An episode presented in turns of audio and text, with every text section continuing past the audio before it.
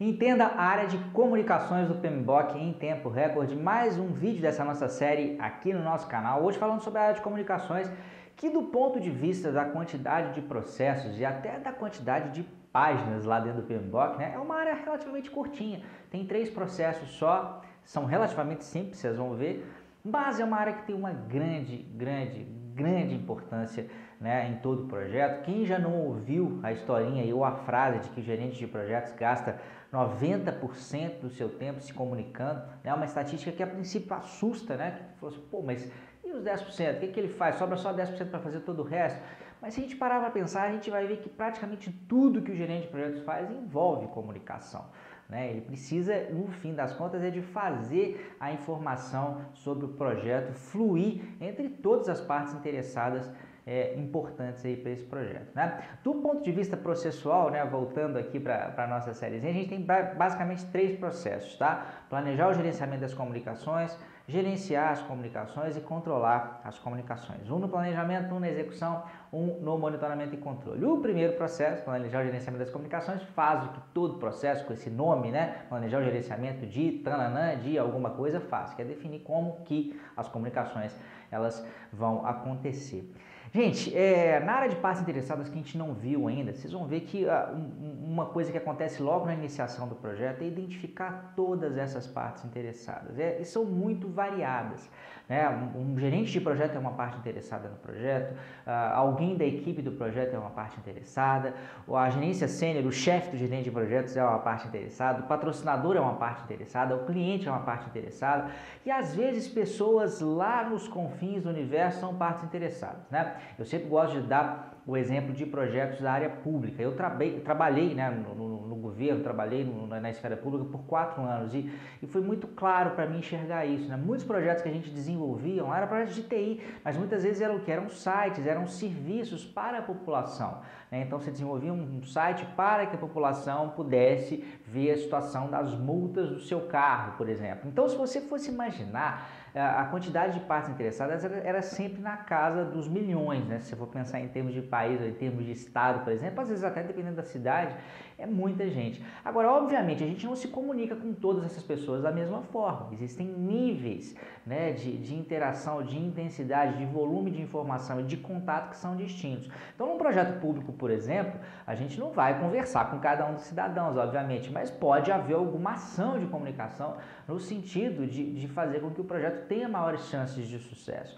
Né? Então, uma ação de conscientização da população, por exemplo, é uma ação de comunicação. Mas voltando ao, ao planejamento das comunicações, por que eu estou falando isso tudo? Porque a gente tem que definir justamente a forma como a gente vai se comunicar com cada parte interessada pelo menos com cada perfil de parte interessada. Né? Qual que é a periodicidade? Então eu vou ter um relatório semanal? Beleza, então toda semana vai ter esse relatório. O que, que vai ter nesse relatório?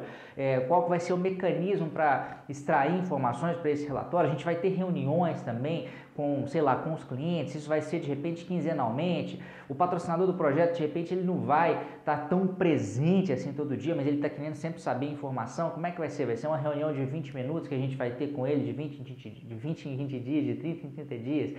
Então, repare que a definição do formato, da tecnologia utilizada na comunicação, se vai ser tete a tete, se vai ser via telefone, se vai ser via Skype, se vai ser via conferência, é, o que, que vai acontecer nessas comunicações, tudo isso faz parte desse planejamento das comunicações, tá? E existem várias terminologias aí durante o planejamento. Duas que eu queria destacar são os métodos de comunicação e os tipos de comunicação.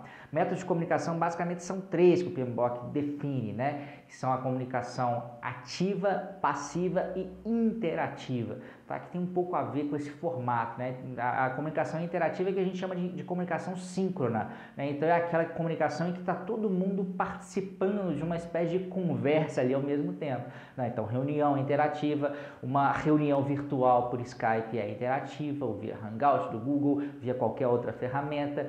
Uh, uma conversa telefônica interativa. Então, esse é um primeiro tipo de comunicação. O outro tipo é a, a, comunicação ativa. Comunicação ativa é o tipo de comunicação que eu sei que eu enviei a informação para alguém, mas eu não tenho certeza se essa pessoa recebeu, processou e entendeu essa mensagem. Então, o tipo mais comum hoje nos nossos dias é o e-mail, né? Ou qualquer tipo de mensagem via inbox, né? Então, você manda um e-mail, você não tem certeza se a pessoa leu aquele e-mail. E ainda que, por exemplo, vamos pensar, no, uh, vamos pensar numa outra situação, sei lá, vamos supor que o seu e-mail tenha, de repente, uma, alguma tecnologia que diga se a pessoa ela, ela recebeu ou não, ela leu ou não, ainda assim ela não é uma comunicação interativa, ela é ativa, porque você tem certeza que a pessoa leu, mas você não sabe o grau de atenção que ela leu, se realmente houve um entendimento daquela mensagem, tá? Então isso é ativa. Existe um terceiro tipo de comunicação que é a passiva. A passiva é o tipo de comunicação em que você disponibiliza a informação, mas a pessoa precisa de ir lá e consultar essa informação.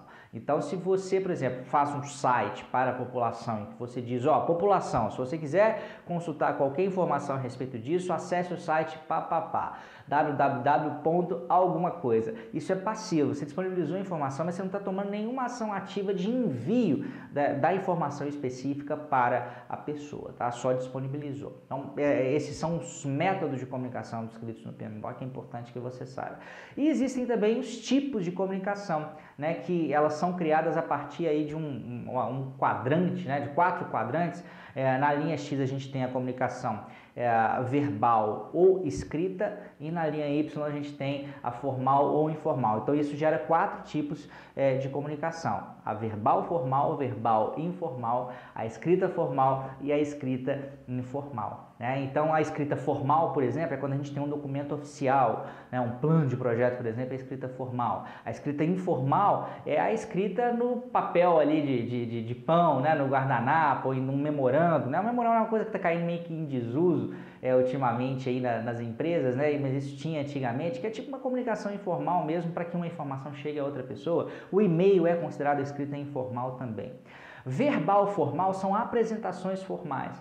Então, se você tem uma palestra, por exemplo, uma apresentação estruturada sobre um determinado projeto, isso é verbal formal. E a conversa ali no cafezinho, a conversa no corredor, é o que a gente chama de verbal informal, tá? Então, basicamente, é, acho que esses são os principais pontos do planejamento das comunicações, a definição de, né, de como que a gente vai se comunicar com todas essas partes interessadas e usando alguns conceitos aí, dos quais dois deles são os tipos de comunicação e os métodos de comunicação. Passando para o segundo processo, gerenciar as comunicações, basicamente é colocar essas comunicações em prática, né? Aquilo que eu defini no meu plano, eu vou fazer agora na execução. Então, basicamente é colocar o plano é, de comunicação em prática e, eventualmente, também fornecer um ou outro tipo de comunicação não prevista, mas que podem fazer sentido. Às vezes eu não me não atentei para aquilo, né? mas alguém me pediu uma informação, às vezes aquilo não me custa nada, eu posso dar essa informação também ao longo do projeto. E o terceiro processo, que também tem a contraparte dele aí em todas as áreas de conhecimento, é o controlar as comunicações. E sempre que a gente tem que controlar as comunicações, também existe um perfil para esse tipo de processo, né? que é basicamente checar, monitorar constantemente se aquilo que eu planejei está acontecendo e mais, se aquilo que eu planejei está sendo efetivo.